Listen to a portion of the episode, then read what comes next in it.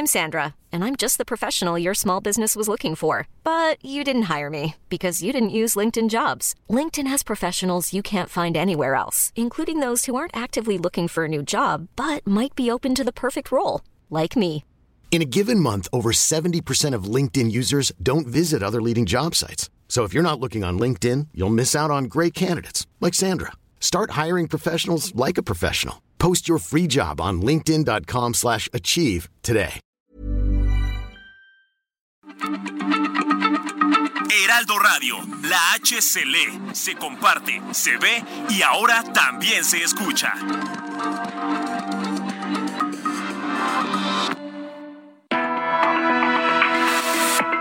Hablando fuerte, una visión actual del mundo laboral. Con Pedro Aces.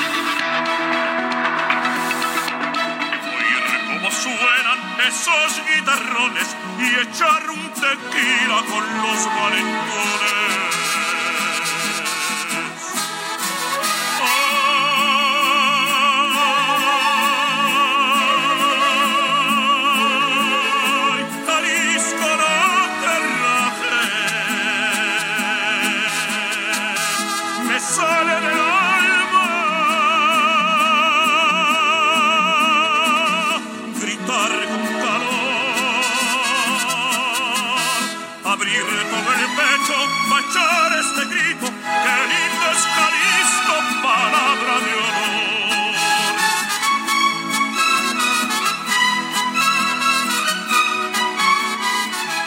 Buenas noches, amigas y amigos. Esta noche del lunes 19 de junio del año 2023 es un gusto saludarlos de nueva cuenta a través de la frecuencia del Heraldo Radio en este su programa que tanto han apoyado todos ustedes. Yo soy Pedro Aces y comenzamos en Hablando Fuerte. Hoy estaremos transmitiendo completamente en vivo desde la ciudad de Washington, D.C., capital del país más poderoso del mundo, donde ya me encuentro desde esta mañana, que son los Estados Unidos de América. Estamos listos para llevar a cabo el día de mañana el diálogo con la comunidad mexicana residente en los Estados Unidos. Ya les estaremos platicando de qué se trata un poco más adelante. Eh, platicará Carlos Saavedra, que ya también está aquí, Eric Osornio, Jaime Paz, eh, Ricardo Morales, que son compañeros de CATEM y les van a, a platicar en una mesa donde los cuatro estarán eh, comentando cómo ha sido los trabajos que se han venido desarrollando desde que se inauguraron las oficinas de CATEM aquí en los Estados Unidos. Y mañana esa tan importante reunión, además binacional, porque me van a acompañar senadores, compañeros míos, me van a acompañar diputados locales y federales y vamos a tener la eh, reunión con una gran mujer, reconocidísima, una congresista eh, de origen cubano, norteamericana, por el estado de, de Florida, que es una mujer a quien le tengo no solo aprecio, sino un gran reconocimiento por todo lo que ha hecho en favor de los migrantes y ella expondrá mañana la ley que está eh, subiendo en el Capitolio para que sea votada próximamente y es una ley de derechos humanos y de protección a todos los migrantes, no importando la nacionalidad de donde sea. Recordemos, queridos amigos, que al final de cuentas todos somos seres humanos y ella es María Elvira Salazar, que también estará mañana con todos nosotros. Y bueno, arrancamos esta emisión escuchando al gran tenor, un amigo de muchos años al que estimo y además también admiro mucho, el gran Plácido Domingo, a quien tuve el gusto de saludar en Ginebra, Suiza, dentro del marco de la 111 Asamblea de la Organización Internacional del Trabajo y ya también les estaré platicando al respecto en unos momentos más. Durante todo el programa vamos a estar escuchando esos grandes éxitos de nuestra música mexicana en la voz de uno de los mayores representantes de la época de la humanidad histórica, se puede decir que es mi querido Plácido Domingo, un hombre que tanto adora a México, cómo no recordar todo lo que hizo en el temblor del 85 por nuestra querida Ciudad de México. Y bueno, esas imágenes de Plácido junto a los vecinos de Tlatelolco frente a esos efectos de, ese sismo, ¿no? Pues es de veras para agradecerle. Y tuve la oportunidad de encontrármelo, platicar mucho tiempo con él en Ginebra, donde dio cátedra y maestría de lo que es el canto, de lo que es la ópera, de lo que es la cultura. ¿eh?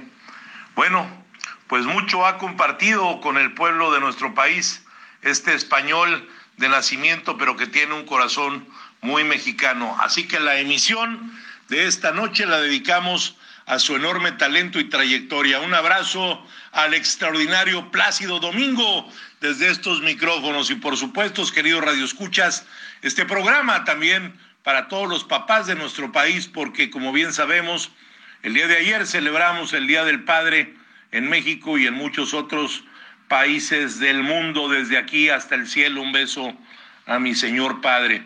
Y esta celebración fue introducida por Sonora Smart Dot, una mujer de Arkansas, aquí en Estados Unidos, en 1910, quien se acercó a la iglesia de su comunidad para compartir la idea de organizar un homenaje especial a todos los padres de familia y desde entonces se eligió el tercer domingo de junio para llevarla a cabo en muchas naciones del mundo, incluyendo nuestro país.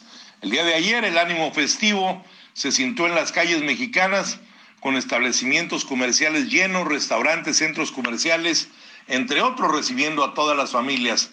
Tan solo en la Ciudad de México se esperaba una derrama económica de 2.588 millones de pesos, un gran motivo para incentivar el consumo e impulsar la economía de nuestro país. Así que un abrazo para todos aquellos que con mucho esfuerzo, amor y, dedicación luchan todos los días para sacar adelante a sus hijos y a sus familias y sobre todo que tenemos esa gran dicha de ser padres. Un abrazo fraterno a todos ustedes, a todo el equipo también los abrazo y los saludo esta noche a quien eh, nos ayuda para que este programa llegue a todos ustedes. Ángel Arellano en producción, Ulises Villalpando en operación, Gustavo Martínez en ingeniería, Dionel en transmisión de redes sociales. Luis Carlos, muy buenas noches. Qué gusto saludarlo, senador, saludar por supuesto al público que ya nos acompaña y qué bueno saber que ya está de este lado del charco, lo esperamos por acá en México muy muy pronto. Y queridos radioescuchas, pues hay que estar muy atentos y guardando todas las medidas necesarias porque se espera que las altas temperaturas en nuestro país continúen por lo menos dos o tres semanas más. Desafortunadamente la tercera ola de calor de la temporada que inició la semana pasada cobró la vida de al menos 10 personas en el país. Por ello, de verdad, insistimos para que todos nos mantengamos bien hidratados, evitemos lo más posible las actividades en exteriores, especialmente en las horas de mayor temperatura, utilizar gorras, sombreros y también algún tipo de protección solar. En los momentos más críticos, en días recientes, dos estados del país registraron temperaturas de más de 45 grados centígrados, dos entidades. Los más afectados han sido Campeche, Coahuila, Guerrero, Michoacán, Nuevo León, San Luis Potosí, Sonora, Tabasco, Tamaulipas, Veracruz y Yucatán. En algunas entidades se ha tomado la decisión de regresar a modelos de educación a distancia, al menos de manera parcial, así como al recorte de los horarios en los centros escolares. Y pues hay que seguirnos preparando para hacer frente a las consecuencias que pudiera tener más olas de calor que lleguen a nuestro país una posible sequía, las lluvias tampoco han estado muy abundantes y la afectación de los diversos ecosistemas. Y hacer, senador, algo que usted siempre nos ha insistido, eh, hacer conciencia de nuestros hábitos de consumo y energía, de los recursos que utilizamos, porque cada uno de nosotros puede contribuir a consolidar una vida y un mundo más sustentable con respeto al medio ambiente porque pues ya estamos viendo que este medio ambiente nos cobra la factura. Senador, la línea telefónica a la disposición de todos, 55 56 15 1174 es la línea telefónica del Heraldo Radio y también, por supuesto, las redes sociales oficiales que usted maneja. Pedro Haces Oficial en Twitter, Facebook e Instagram. Por allá, por allá también los esperamos. Muchas gracias, Luis Carlos. Y bueno, amigas y amigos, ya saben, Pedro Haces Oficial en mis redes sociales, Instagram, Facebook y Twitter, como lo dijo Luis Carlos. Y nuestro teléfono 55 56 15 11 74. El Heraldo Radio, la mejor cadena radiofónica de México. Y bueno, como lo dije y lo sigo diciendo, estoy muy contento, ¿no? Porque estuvimos del otro lado del Atlántico en una extenuante semana en Ginebra, donde participamos en la 111 Asamblea de la Organización Internacional del Trabajo, muchas reflexiones, mucho aprendizaje. Estuvimos en el foro laboral más importante a nivel global, junto a autoridades gubernamentales, líderes empresariales y sindicales de más de 190 países del mundo. Me han escrito a través de mis redes sociales para preguntar cuál es la importancia de asistir a este tipo de escenarios y les he podido compartir que en el Pleno aprobamos que haya una nueva recomendación sobre el aprendizaje de calidad, una nueva norma laboral que tiene como objetivo apoyar a generar oportunidades para las personas de todas las edades y que puedan obtener las mejores competencias y herramientas laborales de manera continua para poder responder a los mercados de trabajo actuales. Hoy están en rápida evolución y esta nueva norma proporcionará una definición clara de aprendizaje y especificará los estándares a los que se aspira para un aprendizaje de calidad, incluyendo los derechos y la protección de los aprendices. Por otro lado, también se adoptaron la conclusión que es pues el debate general sobre la transición justa. Eh, pues la verdad es bien, bien importante participar, sobre todo por la necesidad de avanzar hacia una transición para lograr una auténtica justicia social en la que se erradique la pobreza y se fomente en todo momento el trabajo decente de los, de los países del mundo. Los delegados que aprobamos las directrices de la Organización Internacional del Trabajo para consolidar economías y sociedades ambientales sostenibles como la base de acción y referencia central para la elaboración de políticas públicas nos, debemos de sentir muy optimizados con todo lo que hicimos, la verdad. Ha sido un gran trabajo, asimismo los delegados adoptamos las conclusiones de la Comisión de Discusión Recurrente sobre la protección laboral. La resolución adoptada traza el camino ahora para seguir a una protección laboral más inclusiva y adecuada y eficaz para los trabajadores. Grandes diálogos globales en los que estuvimos trabajando eh, los delegados catemistas presentes, que además fue una gran delegación la que me acompañó, ¿no? Desde aquí un abrazo a todos los líderes que estuvieron con un servidor. Y bueno, tuvimos reuniones muy importantes, ¿no? A la par de estos trabajos y nos reunimos con figuras del sistema laboral de un sinfín de países. Por ejemplo, el ministro de Canadá, Seamus O'Regan, con quien platicamos de la cooperación de CATEM con sindicatos canadienses a través del convenio de colaboración que firmamos en el 2022 con la UFCW de Canadá, que es una destacada confederación obrera del país de la hoja de Maple. Coincidimos en que el TEMEC Canadá, eh, que dentro del TEMEC Canadá, Estados Unidos y México seguirán fortaleciendo sus lazos como socios y amigos. Y bueno, tan es así que hoy me encuentro aquí en Washington, en la capital de los Estados Unidos. Fue muy gratificante para nuestra delegación catemista entablar el diálogo con el ministro del Trabajo de Australia, con Tony Burke, con quien platicamos sobre las acciones que nuestras naciones están realizando para garantizar que todas las personas, sin distinción alguna, tengan acceso al empleo digno. Nos reunimos también con nuestro amigo Francisco Maltés, quien es presidente de la Central Unitaria del Trabajo de Colombia, y me dio mucho gusto compartir con él pues muchas experiencias que nos unen, somos pueblos muy parecidos y esas relaciones obrero-patronales las debemos de llevar coyunturalmente haciéndolas cada vez más productivas. Desde aquí un abrazo a nuestros hermanos de Colombia. De la misma forma también platiqué con Paola Aliaga, que es la secretaria general de la Central Autónoma del Trabajo. De Perú, comentamos con ella que cada vez es más la participación de las mujeres en el sector obrero y que su liderazgo de esa central se dirige a una prueba que pues, es la primera mujer que dirige una central obrera en Perú y esperemos que muy pronto en México también las centrales tengan mujeres al frente de los sindicatos como lo hacemos en CATEM. CATEM tenemos mujeres tanto en el Comité Ejecutivo Nacional como en varios estados. Y bueno, pues vamos a seguir procurando el piso parejo para que compañeras y compañeros demuestren esa equidad de género que nos compete a todos. Y bueno, pues saludamos amigos de Nigeria, de Tailandia, de Japón, de China, de Checoslovaquia, de Hungría, a mis amigos los de España, de Francia, de Italia y a muchos, a muchos países de América, a muchos países de Asia, de Europa. Muy, muy contento estuve en ese gran evento que es la OIT.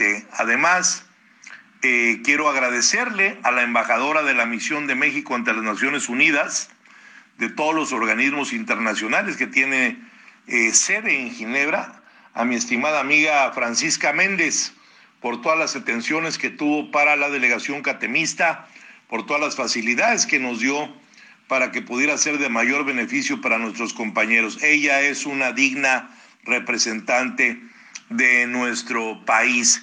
Y bueno, Platiqué mucho con la secretaria del Trabajo hasta la semana pasada, Luisa María Alcalde, que además nos representó dentro del marco de la conferencia internacional de la OIT con un gran discurso que me emocionó.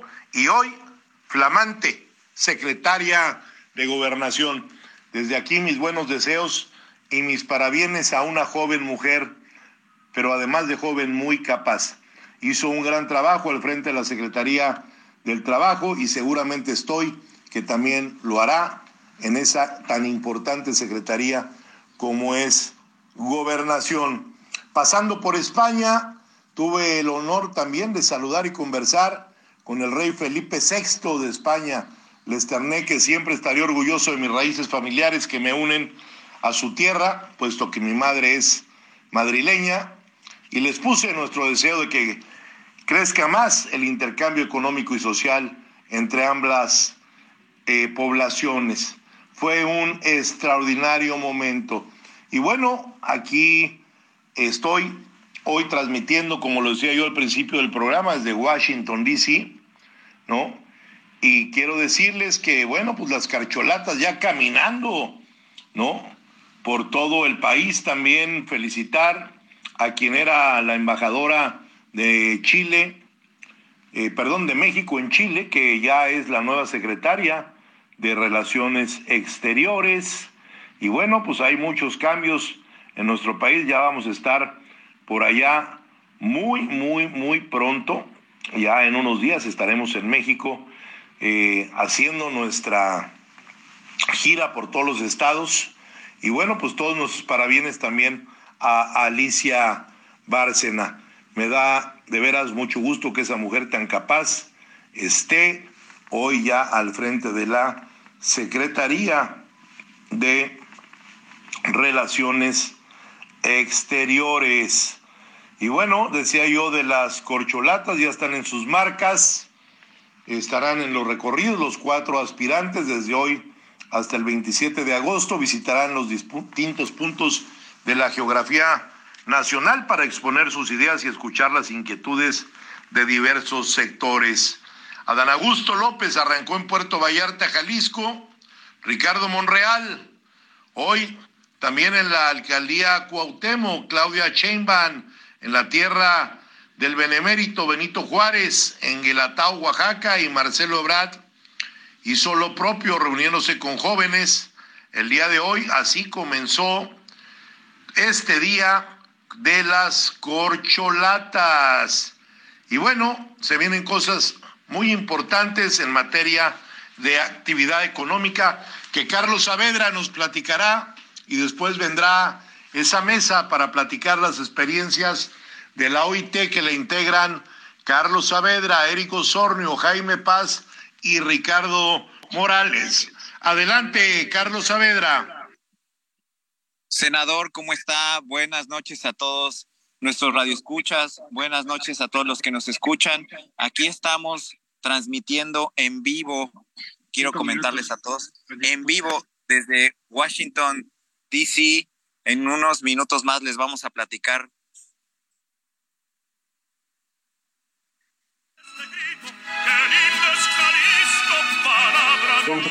¿Cómo están, querido auditorio?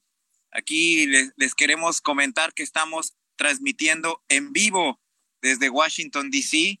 En vivo, eh, una gran delegación de CATEM se encuentra en la capital norteamericana porque el día de mañana vamos a tener un evento muy importante.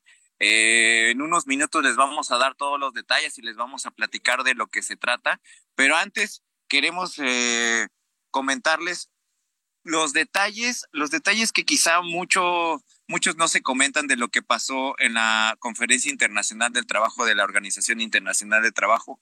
Y para eso también se encuentra aquí con nosotros el secretario de la Federación de Oaxaca de CATEM, eh, el compañero Raúl Jaime Paz, perdón, Jaime Paz, amigo, ¿cómo estás? ¿Qué tal, senador? Con el gusto de saludarlo. Carlos, ¿cómo te encuentras?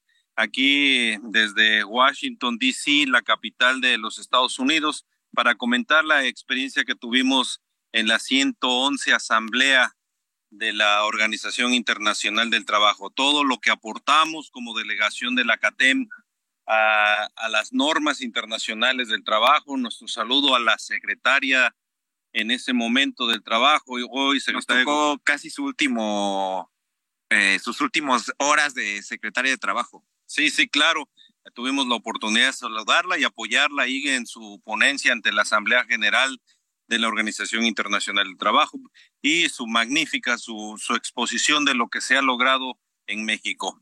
No sé cómo lo viste tú, Carlos. Sí, fue interesante porque la participación de la Secretaria del Trabajo de México en la Asamblea fue una exposición de lo que se hizo, lo que se está haciendo con la reforma laboral. Creo que al final se, se dijo lo que se tenía que decir, eh, los avances que se están dando. Y es importante porque para, para que todo nuestro auditorio sepa, son eh, sesiones en donde cada país expone sus circunstancias, su problemática, expone lo que está haciendo. Y ahí es muy importante, eh, pues, compartir esa experiencia con el mundo y que el mundo sepa lo que está pasando en el país. En la mayoría de los expositores, la mayoría de los ministros del trabajo en, en, ese tipo de sesiones, pues plantean realmente problemas, retos e incluso ah, hacen demandas.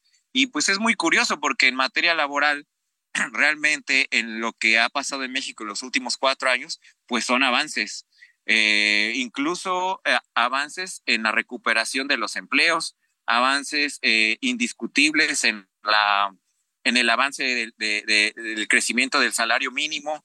Entonces, pues se, hubo, hubo, la oportunidad de que se comentaran cosas positivas. Incluso un compañero de Colombia nos decía que era muy interesante lo que estaba pasando en México porque hay, muchas cosas positivas que se están dando a conocer en el mundo y eso es lo que, lo que transmitió la secretaria del Trabajo.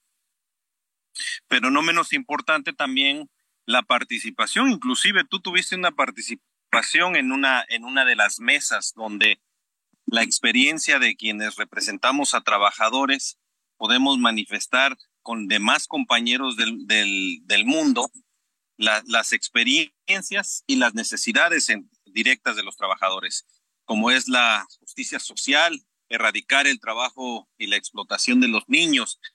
Tú sabes que eh, esa es la oportunidad de expresar los problemas que estamos teniendo aquí en México. Entonces, eh, ha sido una maravillosa experiencia, pero además aportar para que los acuerdos que se emiten en la organización este, podamos llevarlos a cabo. Así es, así es, Jaime. Y una parte muy importante fue el tema de la migración laboral y es un poco de lo que se trata y de las razones que nos traen aquí a Washington, D.C. y de lo que vamos a estar platicando muy eh, a, fondo con el diputado migrante Raúl Torres de la Ciudad de México dentro de la próxima media hora. Así que por favor les vamos a pedir que no le cambien y se queden con nosotros para que se enteren de todo lo que está pasando aquí en Washington, D.C. con CATEM. Vamos a un corte, no le cambie, seguimos en Hablando Fuerte con Pedro Aces.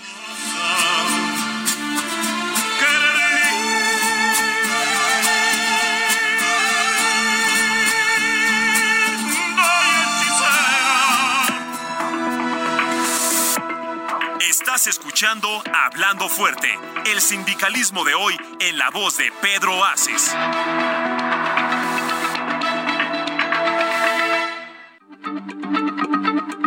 Heraldo Radio, la H se lee, se comparte, se ve y ahora también se escucha.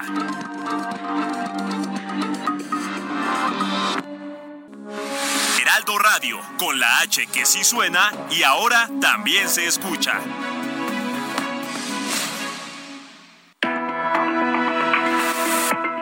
Esto es Hablando Fuerte con Pedro Aces. Continuamos.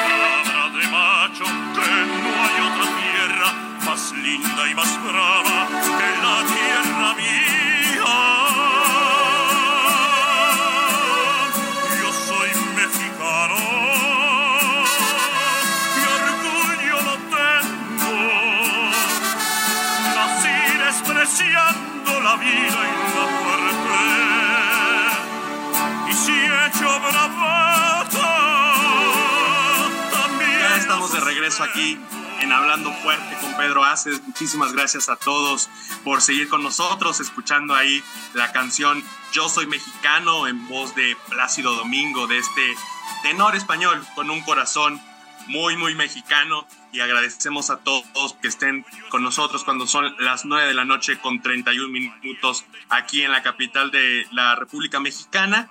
Buenas noticias eh, eh, económicas hemos estado recibiendo durante las últimas horas. Esto porque se dio a conocer, se dio a conocer la cotización del salario mexicano, del eh, cómo están cotizando los trabajadores en el IMSS.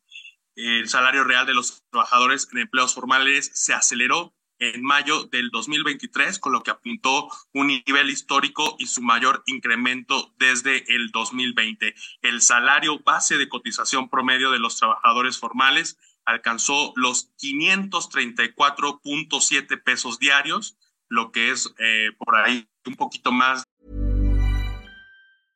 Ryan Reynolds here from Mint Mobile. With the price of just about everything going up during inflation, we thought we'd bring our prices down.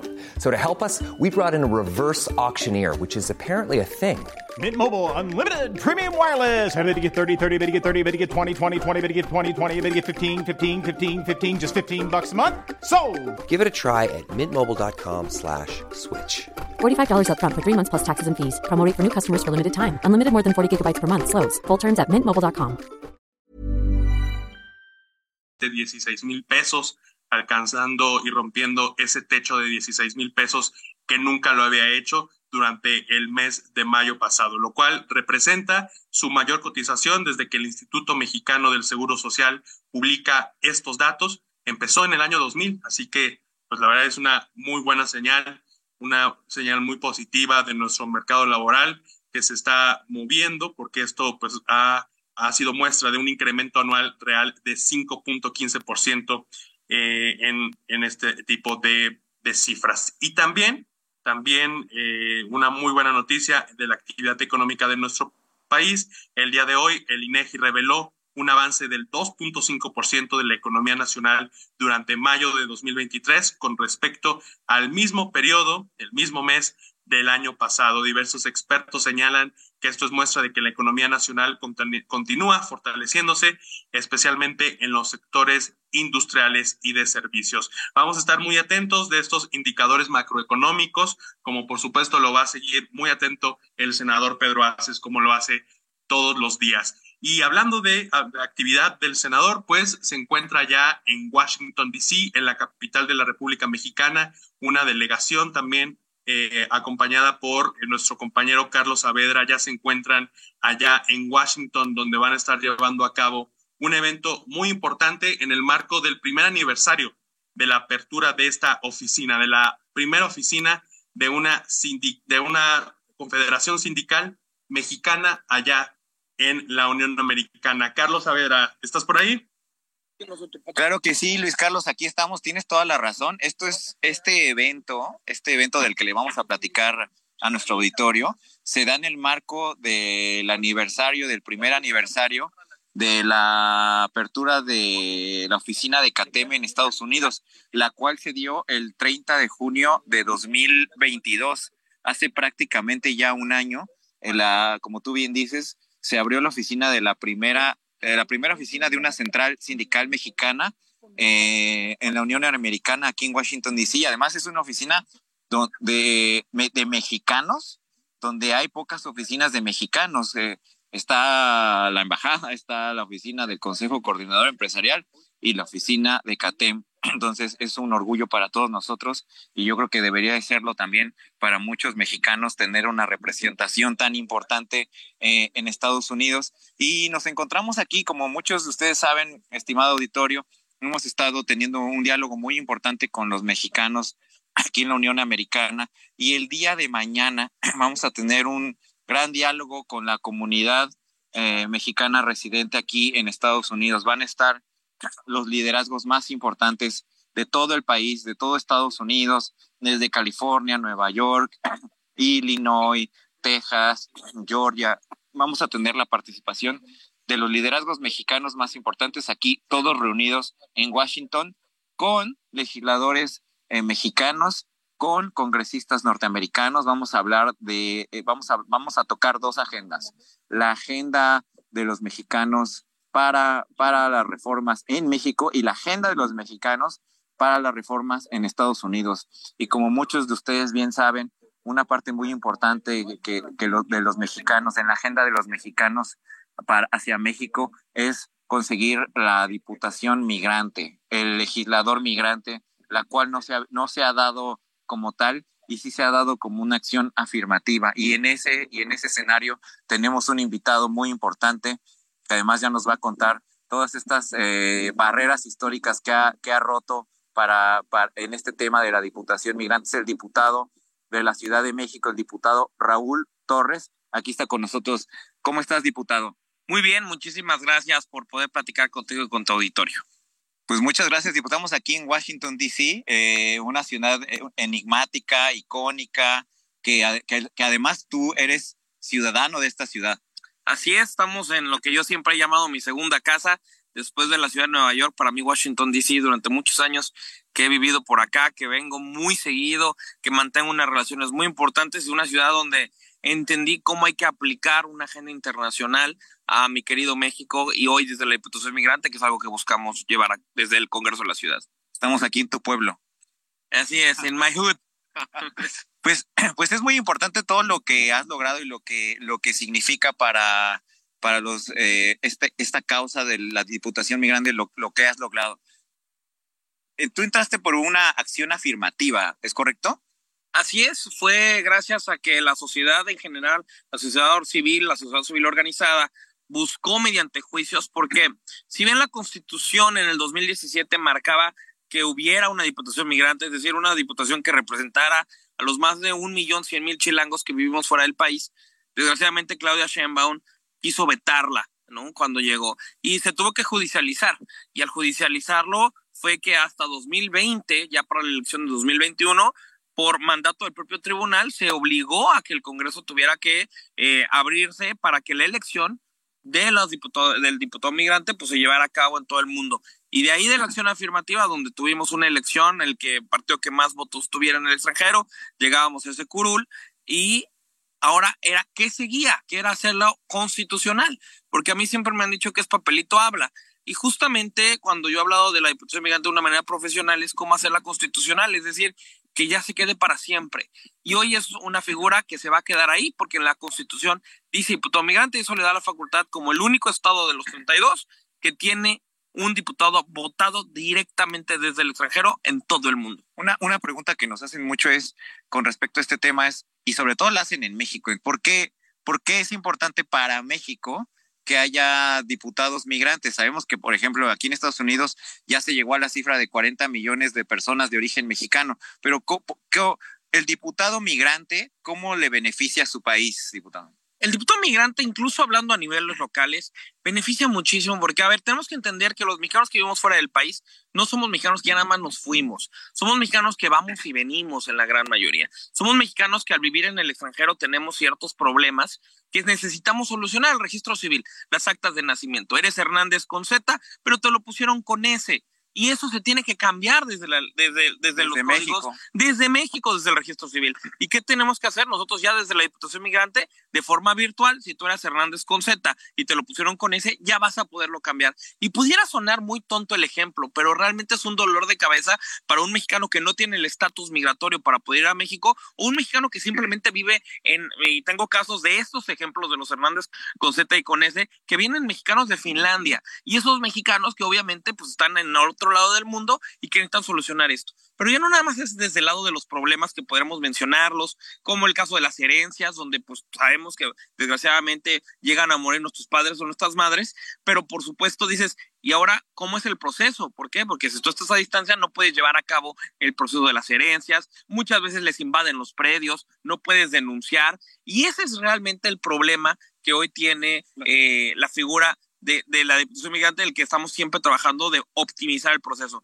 Y luego también es ver el lado positivo, es las sociedades mercantiles. Los mexicanos que vivimos fuera del país tenemos ingresos mucho mayores a los mexicanos que radican en territorio nacional y entonces se debe de ver no nada más como la remesa, sino que se puedan abrir empresas, las sociedades mercantiles, que encontremos socios, los chilangos, en el caso de los que están en cualquiera de las alcaldías, con chilangos que están alrededor del mundo, en Washington DC, en Boston, en Los Ángeles, en Madrid, en Sydney. Ahí está la gran oportunidad. Eh, ¿Cómo podemos hacer movilidad estudiantil? Esas cosas que el diputado migrante puede entender las revalidaciones de los propios estudios. Y no me refiero a niveles universitarios, me refiero a que acepten a tu hijo pequeñito en la primaria con papeles en el extranjero y que no digan, no, pues no estudió la primaria en México, entonces ya no puede estar aquí en quinto grado. Esos problemas son los que vivimos los mexicanos que estamos fuera del país y que por A o por B o por C tenemos que muchas veces volver a México y ahí es donde funciona el diputado migrante. Tú, eres el primer diputado migrante que fue electo, o sea, fue votado. Hasta donde yo entiendo, todos los diputados que hasta ahorita están son parte de una acción afirmativa, pero son plurinominales. Tú eres un diputado que fue electo, uh, votaron por ti completamente. Y algo que tú decías que se me hace muy interesante, realmente tú como diputado migrante haces el puente, la conexión entre la Unión Americana y los mexicanos, algo que de repente se pierde, no se tiene, y algo que quizá nos hace falta mucho, ¿no? Por supuesto, y qué bueno que lo dices, y yo, si algo me ha caracterizado es que no tengo pelos en la lengua. Los diputados que se hacen llamar migrantes son los diputados que yo llamo patitos, porque lo único que hacen es levantar la mano porque son plurinominales. Cuando uno es votado desde el extranjero, como el caso de un servidor, tiene que responderle a la gente que vota por un.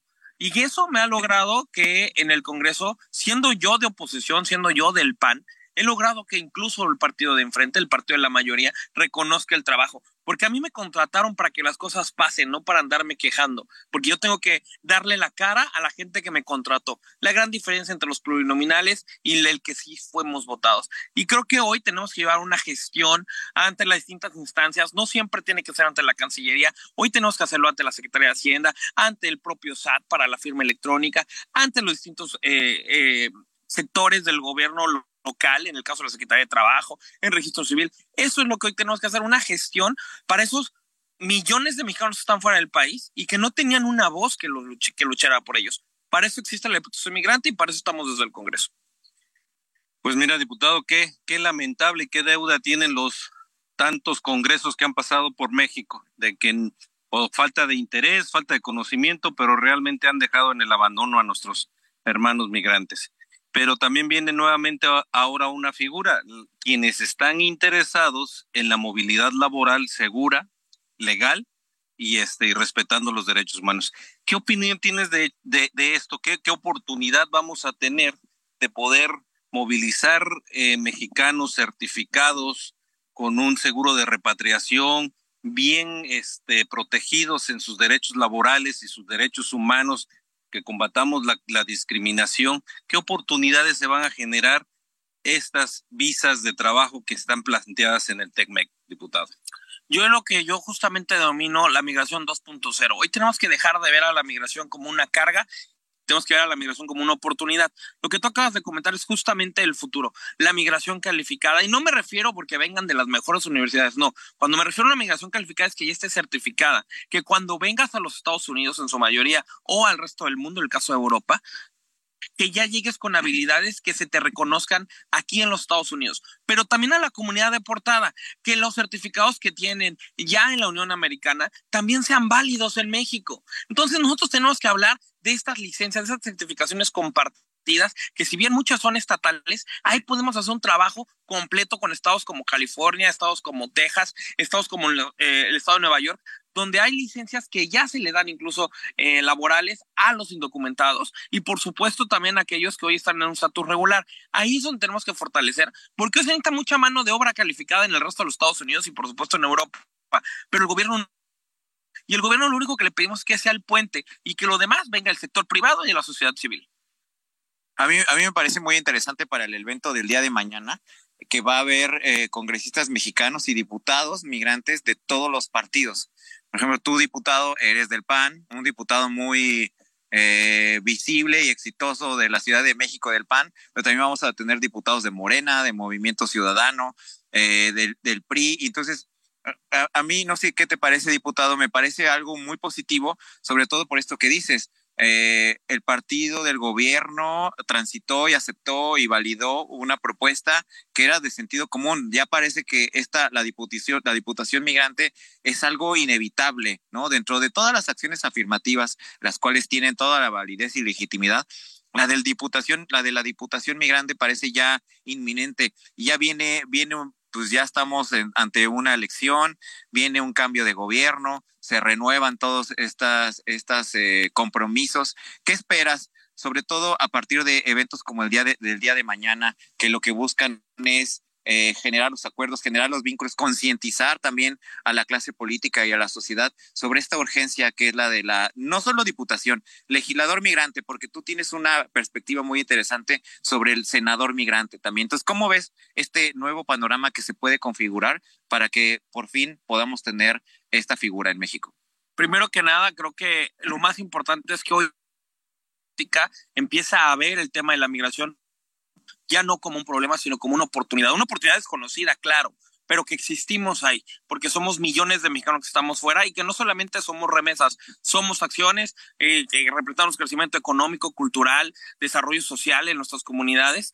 Yo aplaudo mucho de verdad que desde la CATEM y, y por supuesto con el liderazgo ya de muchos años de Pedro, que hoy se está trabajando porque esta figura de la Diputación Migrante y por el derecho más allá de un cargo, el derecho de los mexicanos a ser parte activa de la vida política y económica en México se lleve a cabo.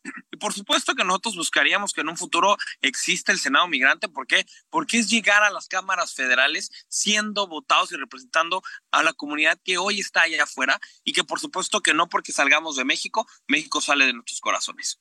Sí, totalmente, totalmente. Para la CATEM, eh, para el senador Pedro Aces, ah, cuando se abre la oficina aquí en Estados Unidos, inmediatamente se volvió una obligación también tender, ser un puente, tender estos lazos que de repente son difíciles de hacer porque, como tú bien sabes, diputado Jaime, eh, de repente llega un legislador, tiene muy buena intención, pero se le acaba el encargo, se le acaba, se le acaba el ritmo y cambia un legislador, cambia la legislatura y de repente hay que empezar otra vez. De lo que se trata aquí es de que sea ya algo, digamos, institucionalizar esta, esta postura. Y otra cosa que también decías, diputado, muy interesante, sí, los migrantes no son solo remesas, no son eh, solamente eh, el envío de, del dinero a México, sino también es el consumo de productos mexicanos. ¿Cuántos millones eh, se exportan a Estados Unidos a partir de la demanda de los mexicanos aquí en la Unión Americana, la demanda de, productos, la demanda de contenidos. Entonces es muy importante que esto de verdad hay una conexión con, con México, ¿no? Totalmente. El hecho de la migración, que hoy debe de verse ya no como un problema, lo siempre lo digo, es aquella población mexicana que radica fuera del país, puede aportar muchísimo. Y lo que hoy reconozco desde los Estados Unidos es que antes, y lo digo siempre, antes la imagen del mexicano era el del jardinero, el lavaplatos. Hoy, la imagen del mexicano es el Avenger, no es la superheroína, es de novela, es aquel que habla buen inglés, es justamente eso, es el astronauta que llegó a la NASA. Justamente eso es lo que hoy, si ya lo hace bien Estados Unidos, si ya lo ve así Europa, México también tiene que voltearlo a ver, porque hoy también tenemos un problema enorme de fuga de cerebros, donde tenemos una población altamente ya calificada y que no encuentra futuro en México y que por eso decide quedarse en el extranjero. Creo que necesitamos hacer un trabajo en conjunto. Yo hago un llamado a que los que tengan familiares mexicanos radicando alrededor del mundo sepan que pueden votar en 2024, que la participación de los mexicanos en el exterior va a ser clave para la Ciudad de México, va a ser clave para las demás gobernaturas y por supuesto para la presidencia de la República, pero lo más importante es que sepan que los mexicanos y mexicanas que radicamos fuera del país tendrán voto en 2024. Y esa, y esa, y esa voz lo que va a venir es a formar un proyecto, dónde queremos estar los mexicanos en el exterior, tanto los mexicanos que llevamos viviendo muchos años fuera, como los mexicanos que estarán por salir del país, por A o por B o por C razón. Pero lo más importante es que se contemple que si tienes un familiar, un amigo o estás escuchando esto desde el extranjero, sepas que tienes voz en México y que tienes un diputado migrante que va a seguir alzando la voz y como lo yo he dicho todo este tiempo, no me voy del Congreso hasta que se reconozca el valor que aportamos los mexicanos fuera del país. otra parte muy importante del evento del día de mañana es que vamos a tener la participación de la congresista María Elvira, María Elvira Salazar y del congresista Lu Correa. Ellos van a platicar de lo que ellos están haciendo para mejorar las condiciones de vida, que en particular es la, estancia legal de los mexicanos en Estados Unidos, en Estados Unidos cuando ya son la primera minoría aquí en la Unión Americana, algo impresionante. Entonces, ¿qué opinas de eso? Eh, la, la congresista María Elvira Salazar tiene una propuesta para la legalización de, de millones de mexicanos, pero ¿qué tan sencillo va a ser? ¿Qué características va a tener? ¿Tú cómo ves esa propuesta y qué tan viable es? Yo le aplaudo, la conozco mañana, por supuesto, se lo comentaré a la congresista, muy empática con el valor que representamos los latinos en los Estados Unidos, principalmente de origen mexicano. La lucha contra el socialismo, contra el populismo que se ve desde la congresista, pero sobre todo el daño que esto le ha generado a América Latina y que hoy vemos las caravanas migrantes pasando sin razón por México, la frontera con el caos que existe.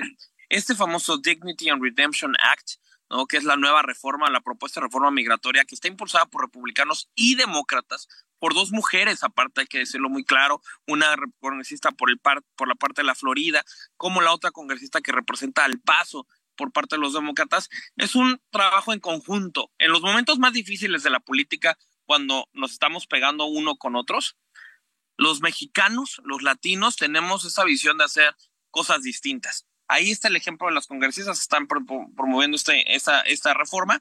Y lo más importante es cómo esta reforma va a ayudar a que los mexicanos puedan eh, nacionalizarse en un proyecto en el cual tengan que darle los papeles a quienes realmente vale que tengan los papeles.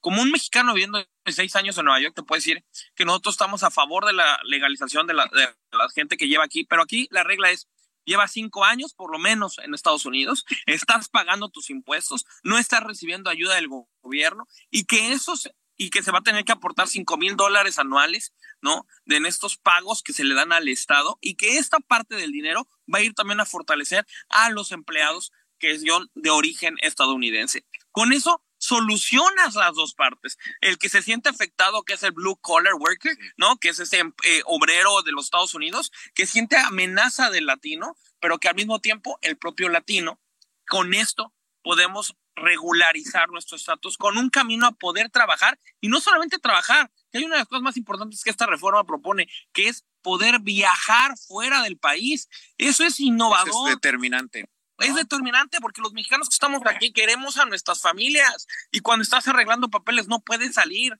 Esta reforma en esto es importantísimo porque no nada más estás regresándole al Estado, estás aportando a los sectores que se pueden ver afectados o beneficiados, depende de las perspectivas, sino aquí la clave es que puedas salir del país, que puedas ver a tu familia, que se puedan reunir esas familias, que es lo más importante. Por eso creo que desde una perspectiva, incluso yo como diputado en México, por supuesto apoyaré y como ciudadano americano también de los dos países, estaré respaldando esto y, y qué mejor que en un evento donde un liderazgo en México como lo es Pedro Aces y por supuesto con toda la organización con CATEM, tanto en los Estados Unidos como en México, estén fortaleciendo esta visión y que México ocupe realmente este gran valor, porque es un pase a gol. Y si el presidente López Obrador y la nueva canciller no responden y no, no realmente no meten el gol, pues simplemente una vez más habrán volado el balón, pero ya estamos hartos de que sigan volando los balones durante cinco años. Sí, aquí, aquí lo importante es, justo como dices, creo que vienen, vienen, vienen momentos de, de transición, vienen momentos de cambio. Eh, hay que aprovechar esta, esta, esta, esta energía, este camino, esta sinergia que puede estar existiendo. La intención del de, senador Pedro Aces y de la CATEM es justo eh, generar todas las condiciones para que estas cosas pasen, sumarse a todos los esfuerzos de todos los partidos políticos, de todas las organizaciones que quieran, que quieran participar. Esto es lo que vamos a estar platicando el día de mañana y ya les estaremos eh, comentando y compartiendo en los próximos programas. Esto fue todo. Vamos a despedirnos por el día de hoy aquí en Hablando Fuerte con Pedro Aces. Hasta la próxima. Yo sé que no hay en el mundo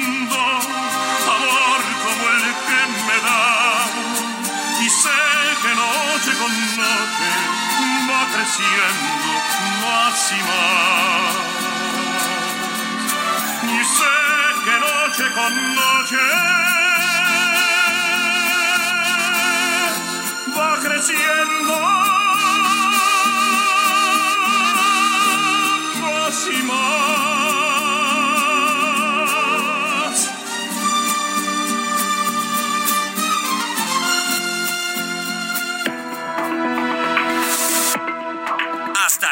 Hablando fuerte, con Pedro Aces, actualidad de México y el mundo.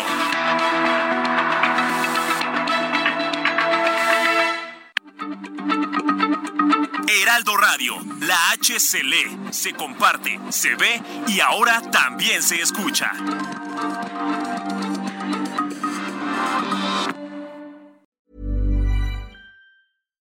Hi, I'm Daniel, founder of Pretty Litter. Cats and cat owners deserve better than any old fashioned litter. That's why I teamed up with scientists and veterinarians to create Pretty Litter. Its innovative crystal formula has superior odor control and weighs up to 80% less than clay litter. Pretty Litter even monitors health by changing colors to help detect early signs of potential illness. It's the world's smartest kitty litter. Go to prettylitter.com and use code ACAST for 20% off your first order and a free cat toy. Terms and conditions apply. See site for details.